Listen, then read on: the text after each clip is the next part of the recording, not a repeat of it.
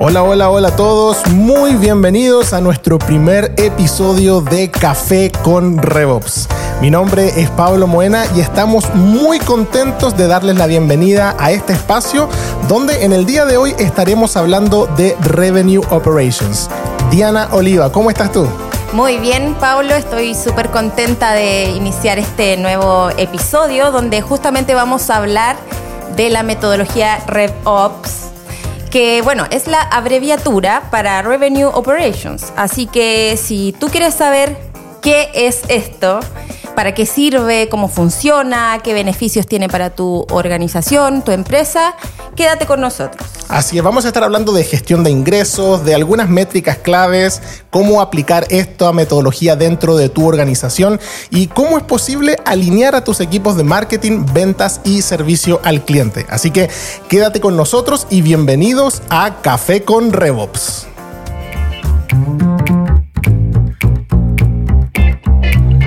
RevOps es el podcast de RevOps Latam, una marca del grupo Revenue dirigido a todos aquellos que buscan contenido útil y actualizado sobre procesos comerciales y gestión de ingresos en el contexto del mundo digital empresarial.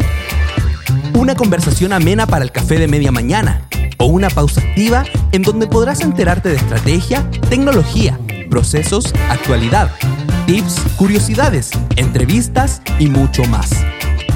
Café con Revox, tu pausa activa de media mañana. Muy bien, estamos aquí entonces dando inicio al episodio 1. El día de hoy, como hablábamos en la introducción, vamos a estar hablando de Revenue Operations. Seguramente es un término que algunos han podido escuchar, dando vuelta por ahí o haberlo leído en internet, pero muy pocas personas saben qué es, cómo se aplica, cómo funciona dentro de nuestra organización. Y quisimos hablar de esto porque nosotros vemos en el mercado una tendencia un poco preocupante, que es la desalineación de los equipos dentro de las organizaciones. Todas las organizaciones tienen como objetivo generar revenue, es decir, incrementar sus ingresos, pero muchas veces vemos que hay procesos muy ineficientes para lograr esto. Eh, se amplían los equipos comerciales en gran escala, marketing pone más presupuesto, servicio al cliente, ¿no es cierto? Trata de ahí dar abasto con todos los reclamos o solicitudes de los clientes y pareciera como que las empresas carecen de alguien como un director de orquesta, digamos, que trate de alinear todo en torno al objetivo. Entonces surge un poco esta metodología que para algunos cuando escuchan esto dicen, pero eso no es lo que hace un gerente de operaciones. ¿Será que el revenue operation simplemente es un fancy word para algo que ya se viene haciendo hace mucho tiempo? ¿Será algo nuevo? Y si es algo nuevo, ¿cómo lo aplico? ¿Qué problema soluciona? Así que hay muchas de estas cosas que vamos a estar comenzando a hablar el día de hoy, pero creo que es importante siempre partir por las definiciones. Eh, hay una definición de SmartBound que es RevOps, dice, son las siglas de Revenue Operations y que abarca todas las operaciones que intervienen en el diseño de una experiencia óptima para el cliente, así como las herramientas utilizadas para gestionar y optimizar los ingresos en tu empresa. Se manifiesta en una empresa a través de la interconexión de las ventas, el marketing y el éxito del cliente, así como de otros departamentos como el financiero, por ejemplo. Diana, ¿qué piensas tú de esta definición y quizás cómo podríamos desglosarla un poquito y explicarle esto en quizás en más sencillo a quienes nos están escuchando? Sí, por supuesto. Lo primero que me llama la atención de esta, de esta definición es justamente esto que dice el diseño de una experiencia óptima del cliente. Y en este sentido, esta metodología surge porque el cliente, Pablo, ha cambiado un mm. montón. Estamos hablando de un cliente hoy día atomizado de información que recibe una cantidad de anuncios por día. Y acá estoy hablando para los B2B, B2C. Claro, pero eh, la experiencia de compra en un B2B hoy día está súper influenciada por cómo yo compro no sé, un celular, ropa, lo que sea, yo tengo una experiencia súper buena. En B2B estoy esperando lo mismo. Estamos hablando de un cambio generacional también de los consumidores, millennials que crecieron con el Internet. Entonces, lo primero que me llama mucho la atención de esta definición es el diseño de una experiencia óptima para el cliente. Y el segundo concepto que, que me llama mucho la atención es lo que eh, habla sobre la interconexión de ventas, marketing y, el éxito del cliente, porque justamente esta metodología habla de cómo, centrado en esta experiencia del cliente, este cliente nuevo, exigente, requiere la interconexión de estas áreas. Esta alineación es clave para, para el revenue finalmente y para aplicar esta metodología. Sí, eso, eso me llama profundamente la atención porque si tiene que surgir una metodología que nos ayude a poner al cliente al centro y a interconectar equipos, significa que la realidad de las empresas hoy día es que el cliente no es tan prioritario como a veces se dice ser. Y en segundo lugar, que pareciera que cada equipo trabaja como muy independiente y muchas veces no hay como objetivos compartidos en torno justamente al crecimiento de la empresa con el cliente en el centro. Porque igual hay muchas empresas que tratan de crecer a toda costa olvidándose del cliente. Así que qué interesante. Ah, hay otra definición como lo, define HubSpot. Eh, dice que el RevOps es el acrónimo de Revenue Operations o gestión de ingresos en español. Eh, y se trata de una función que estudia todos los procesos y sistemas vinculados a las ganancias de un negocio con el fin de unificarlos, reducir la fricción entre estos y mejorar el desempeño de áreas como marketing, ventas y servicio. Poquito parecida a la definición anterior, pero con algunos matices bien interesantes. Sí, lo que destaco de esta definición de HubSpot es una palabra que a mí me encanta, soy gerente de operaciones, que son los procesos. Los procesos son claves para el éxito de una, de, de una estrategia de revenue operations justamente. Y acá en procesos eh, es clave en esta interconexión de áreas que hablamos en torno a la experiencia del cliente. Y no sé, cosas tan sencillas, Pablo, que me ha tocado ver también en mi experiencia con clientes, es que muchas veces ventas, por ejemplo, no tiene documentado el buyer persona que desarrolló marketing o el perfil mm. de cliente ideal. Si simplemente ventas tuviera, a través de un proceso sencillo, a mano el buyer persona para hacer una mejor experiencia del proceso de venta, te prometo que los resultados serían radicalmente distintos. Y ahí estamos hablando de, procesos. Entonces me gusta mucho que HubSpot traiga esta palabra. Eh, y bueno, también HubSpot, en, común con la, otra, con la otra definición, habla de, esta alineación de los equipos go-to-market, que son marketing, ventas y servicio al cliente, que es, el centro de la, de la metodología. Claro, y es interesante porque ni siquiera estamos hablando, como los ejemplos que nos acabas de dar, de algo que tenga que ver con ciencia de la NASA. Estamos hablando de que, por ejemplo, si un equipo de marketing desarrolla un buyer persona, disponibilizarlo a un equipo comercial.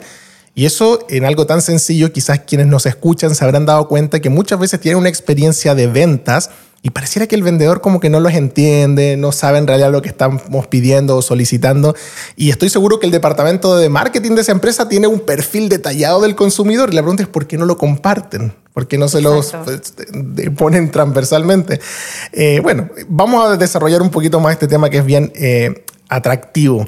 La pregunta ahora que surge seguramente, Diana, es ¿Qué tiene de diferente esto con otras metodologías? Como yo mencionaba hace un rato atrás, quizás un gerente de operaciones es el que ve esto dentro de una empresa, tú eres gerente de operaciones, o el RevOps viene a reemplazar un poco esta figura del gerente de operaciones, ¿es algo nuevo, es algo antiguo que se ha como puesto con otro nombre? ¿Por qué no nos cuentas un mm. poquito?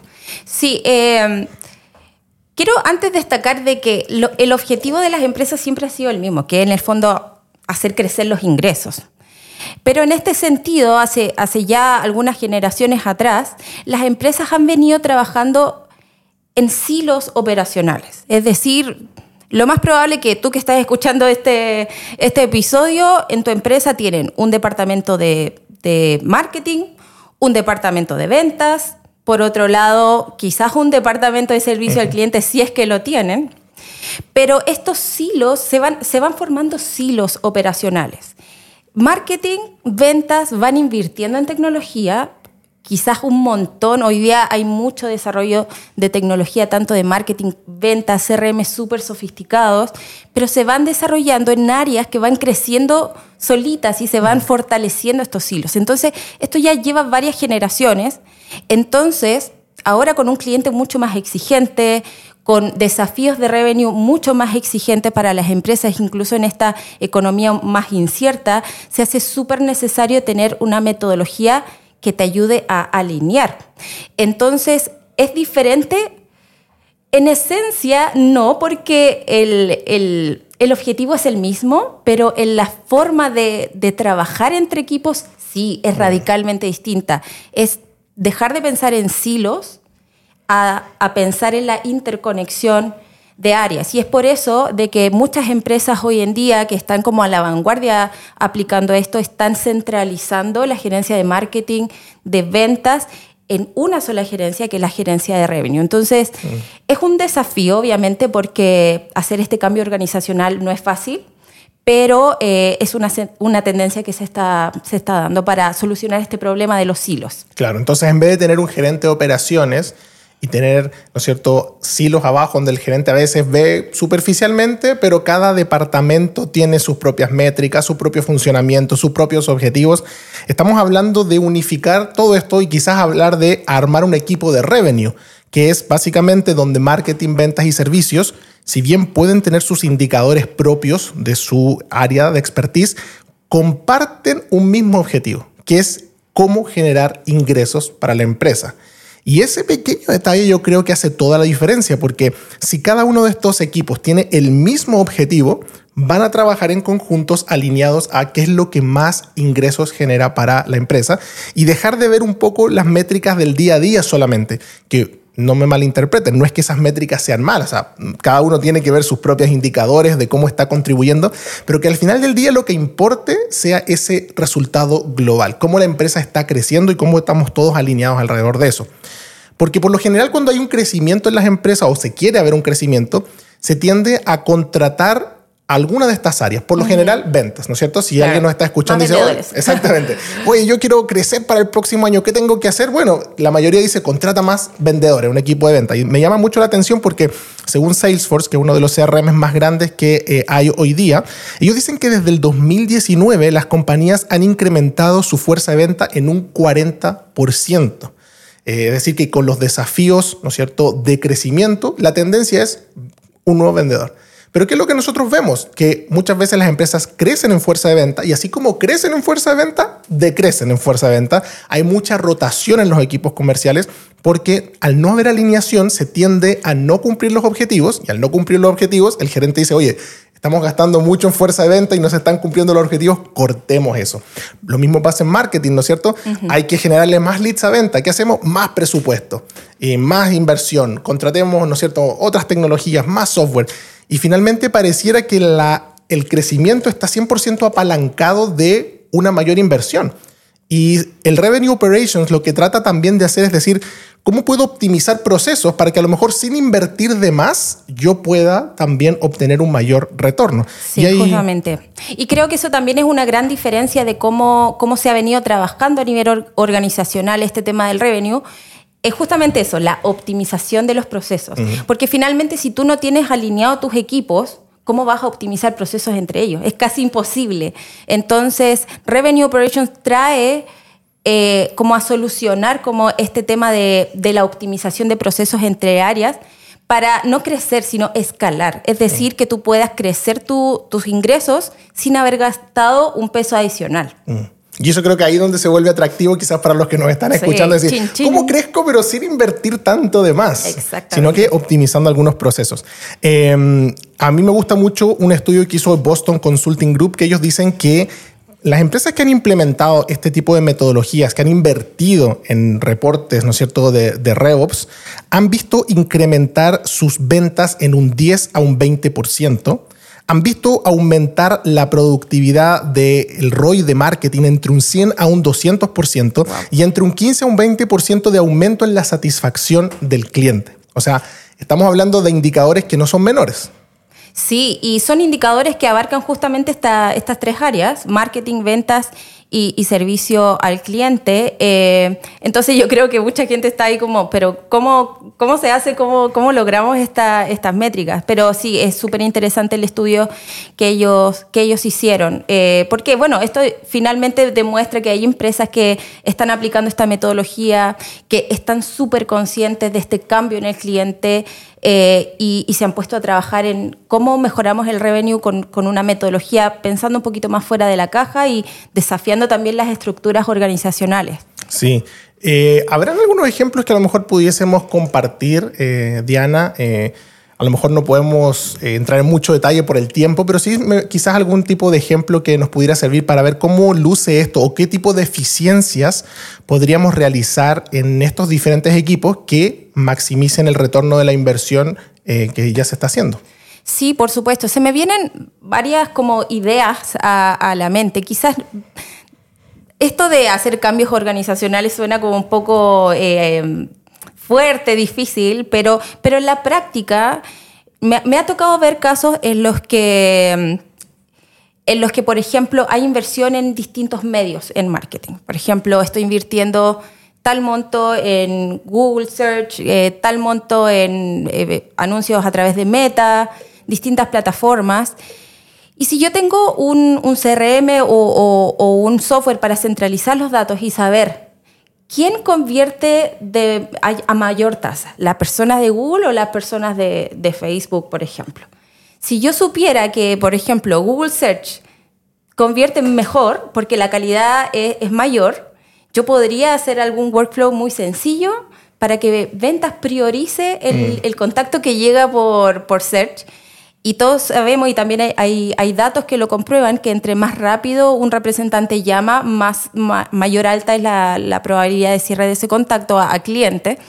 Entonces, estamos hablando de mantener la inversión, saber, aquí está la data, importantísimo, qué, qué fuente cierra mejor y ayudar a los representantes de venta a reconocer al lead que vino por esa plataforma. Entonces, de esa manera estamos alineando ya marketing y ventas de una forma súper práctica, sin más representantes de venta y sin más inversión en marketing. Mm. Eso es un golpe muy fuerte que yo creo que le has dado a muchas empresas. A mí me toca ver esto mucho todo el tiempo. Es como, más inversión en marketing y uno les pregunta, ¿para qué? Para traer más leads. Pero ¿qué estás haciendo con los leads que tienes ahora? No sé. Claro, ¿no? Y la cantidad de leads que se quedan ahí así como en el CRM y después limpiando la base de datos y no. Sí, después como, ¿qué hacemos con toda esta cantidad de leads que muchas veces no sabemos si compraron, no compraron, si los llamaron, no los llamaron? Entonces, eh, me gusta mucho el ejemplo que das porque vemos que entonces yo con mi misma inversión de marketing podría ordenadamente dentro del CRM priorizar que mi equipo de ventas contacte a aquellos que históricamente tienen una mayor tasa de cierre a ventas. Exactamente. Para tener una mayor eficiencia en los llamados. Eh, Exactamente. claro, y ahí está el punto importante. Y si nos estás escuchando eh, y estás pensando justamente en tus campañas de marketing, creo que es tiempo de que cambies el foco de deja de preocuparte del costo por adquisición de lead y empieza a preocuparte del costo de adquisición de clientes. Hay, muchas empresas que se obsesionan como cuántos leads traigo y cuánto me cuestan. Eso es un perfecto ejemplo de este silo operacional de marketing. Solamente estoy enfocado a cuántos leads y a cuántos me cuestan cuando en realidad debiésemos estar preocupados cuántos leads de los que trajo marketing está cerrando ventas y cómo pasar información incluso viceversa, porque yo podría decirle ahora, ventas podría decirle a marketing, mira, aquí tienes data para que tú retroalimentes tus campañas y me traigas este perfil de clientes que ha tenido históricamente una mayor tasa de conversión a ventas. ¿Sabes cuál es el problema? Que muchas empresas les da miedo generar menos leads por, por un tema solamente visual. Pero hemos dado cuenta que muchas veces generando menos leads, pero leads de mayor calidad, podemos incrementar incluso el revenue. Sí, totalmente. Y pensar también que, bueno, depende también mucho de las industrias en la que, en la que estemos trabajando, pero este lead también está súper atomizado de, de mm. mucha data, de mucho anuncio, muchas cosas. Entonces, la optimización de cómo yo quiero llegar a esa persona, cuál es el proceso para cerrar una venta es, es muy, muy relevante. Y para eso eh, estos ejemplos vienen a, solucionar un poco también este, este problema. Mm. ¿Algún ejemplo para las áreas comerciales? Mira, para las áreas comerciales, lo que también me ha tocado ver en equipos ya eh, de comerciales un poco más grandes, es que, por ejemplo, em, saber cuándo o cuántas veces tienes que llamar a una persona para lograr que, te conteste o calificarlo. Simplemente saber eso te puede ayudar a, mejorar tu tasa de, por ejemplo, de, cierre entre un MQL y un SQL.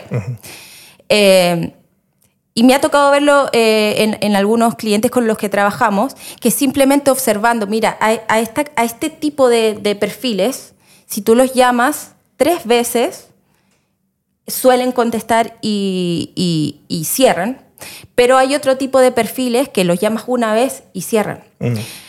Independiente y del tipo de perfil y lo que sea, lo que es interesante es que tú puedes optimizar con tu equipo de ventas cuántas llamadas realizar para que ese lead convierta, dependiendo de su perfil. Entonces, aquí también entra un poco la información que provee marketing, como mira, toda esta es la data que yo eh, logré capturar de este contacto. Entonces, ventas puede tomar eso y optimizar la cantidad de llamadas, la cantidad de reuniones. En el fondo es como tomar la data, ver qué puedo optimizar para lograr un mayor cierre. Sí, ahora eh, eso podemos hacerlo, por ejemplo, a través de un sistema de lead scoring, aprovechando que te escucho, se me ocurre, porque hay dos cosas que son importantes para que un equipo de ventas pueda priorizar la contactabilidad, que uno es me gustaría llamar a quien está más cerca de comprarme. Entonces, si por ejemplo tu equipo de marketing ha desarrollado el famoso Buyer's Journey, ¿cierto? Recorrido del comprador, a través de un sistema de lead scoring, yo podría identificar cuáles de esos leads están más cerca de la etapa de decisión de un Buyer's Journey y además podría, con el mismo sistema, entender qué tipo de buyer persona es. Entonces, si yo puedo hacer un cruce, imagínense que el vendedor va a llamar y sabe exactamente qué buyer persona es y qué tan cerca está de la toma de decisiones, puede ir priorizando su contactabilidad. Llamo rápidamente a quienes están más cerca del, proceso de cierre, quizás voy proponiendo a aquellos que todavía les falta información o incluso automatizando el proceso para aquellos que aún no están tan cerca del proceso de cierre. Yo les puedo mandar contenido, información. Eh, es decir, es un trabajo mancomunado entre marketing y ventas y no solamente aquí están tus leads, llama, ¿no es cierto? Y después te exijo que vendas una cierta cantidad. Sí, y también estaba pensando un poco en, las áreas de servicio al cliente. Em, en que muchas veces hay este desafío de, mira, obtuve toda esta, e, esta data de encuestas y, de, no sé, del NPS, por ejemplo.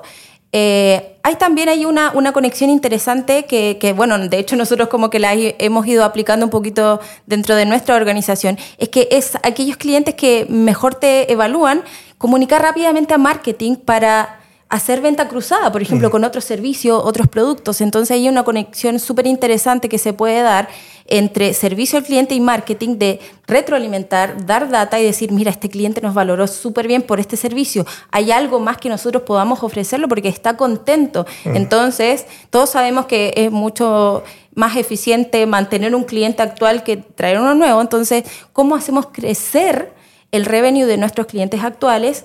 alineando el equipo de servicio al cliente con marketing, por ejemplo. Claro, eso está súper bueno porque imagínate que tú eres un representante de ventas y te llega una notificación y que te dice que el cliente que cerraste hace tres meses atrás terminó su proyecto, ya contrató el servicio y te evaluó con cinco estrellas. Yo como representante de ventas lo llamo y le digo, qué bueno que tuviste una buena experiencia con nosotros, supe que te fue súper bien y sé qué otro servicio ofrecerle, preguntarle cómo está o por último simplemente darle las gracias por haber eh, compartido, ¿no es cierto?, su dinero, su tiempo, su confianza en la empresa. Así que, bueno, así como estos hay muchos ejemplos más que podríamos tener. Lamentablemente, como dicen por ahí, el tiempo es un tirano y se nos va pasando un poquito la hora.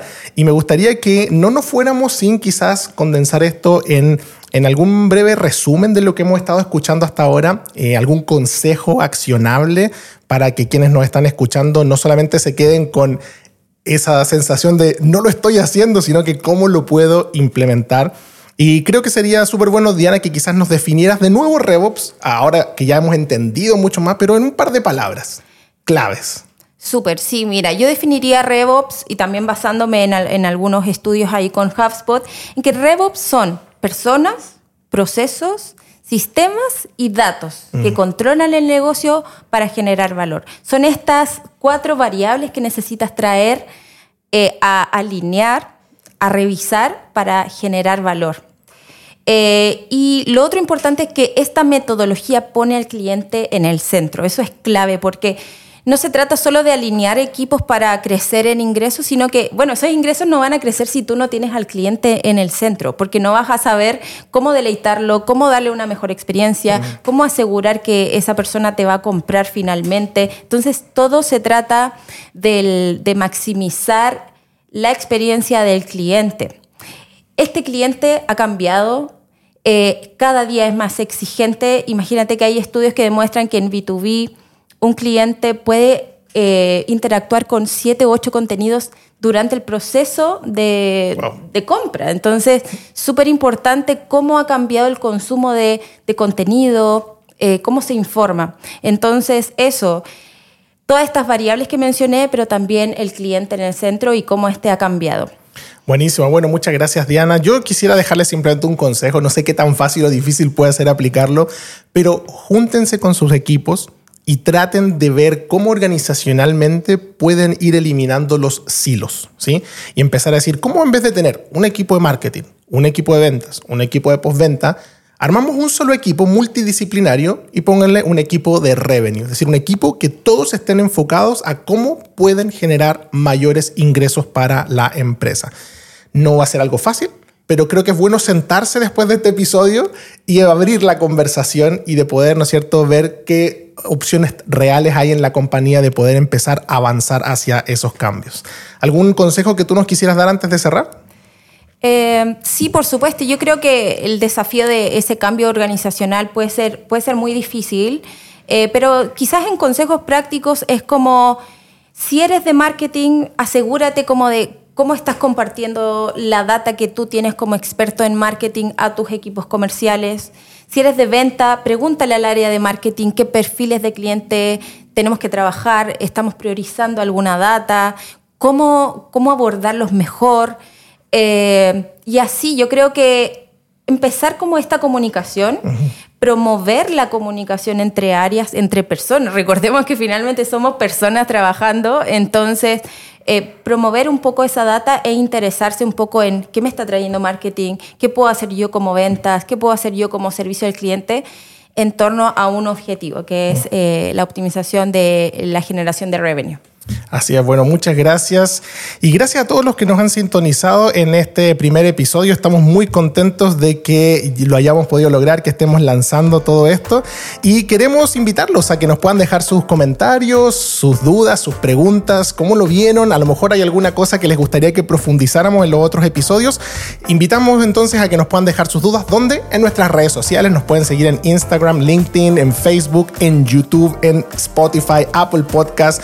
Sigan activen ahí la campanita de notificaciones y eh, también pueden ingresar a nuestra página web revopslatam.com. Está nuestro blog con contenido y estamos constantemente creando cosas que puedan ayudarles a poder crecer en este mundo digital, muchas veces tan competitivo y tan difícil porque es muy, muy cambiante.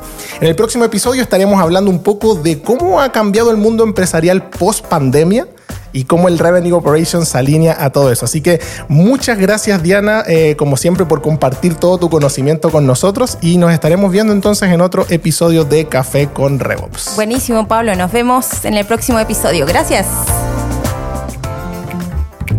Este podcast fue una producción de RevOps Latam, una marca del grupo Revenue. Gracias por acompañarnos en este episodio. Esperamos que hayas disfrutado de la conversación y la información que aquí te entregamos. ¿Tienes alguna sugerencia o pregunta? Síguenos en nuestras redes sociales y déjanos tus comentarios. Café con Revox, tu pausa activa de media mañana.